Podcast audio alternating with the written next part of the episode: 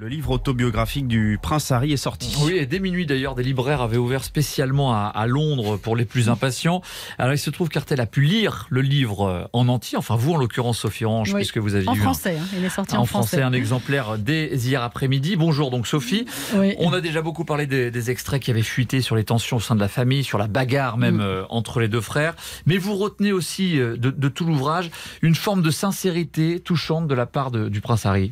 Sincérité qui tourne parfois fois au grand déballage, hein, hmm. c'est vrai. A-t-on vraiment besoin de savoir comment Harry a été dépucelé par une femme plus âgée quand il avait 17 ans ou alors son pénis gelé lors d'une expédition au pôle Nord? Il souffre le martyr. Quelle crème choisir pour soulager mes douleurs? Comment aller voir un médecin sans que la presse le sache? Il dit ah tout sur tout.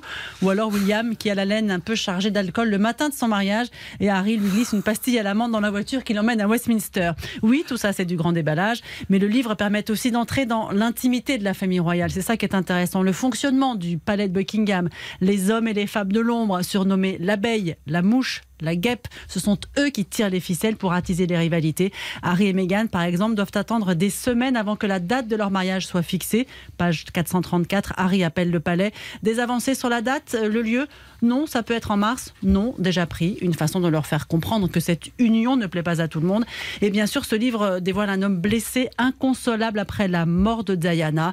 Harry qui se sent bien finalement en Afrique du Sud, au Lesotho, au Botswana, comme sa mère, pays où il apprécie les effusions le contact, les grandes démonstrations d'affection, l'opposé finalement de sa vie royale. Merci beaucoup Sophie Orange. On vous retrouve tout à l'heure à 7h. Vous nous parlerez d'un autre extrait justement sur le mal-être du prince Harry et son recours aux, drogues justement pour euh, faire face à une vie qu'il jugeait compliquée.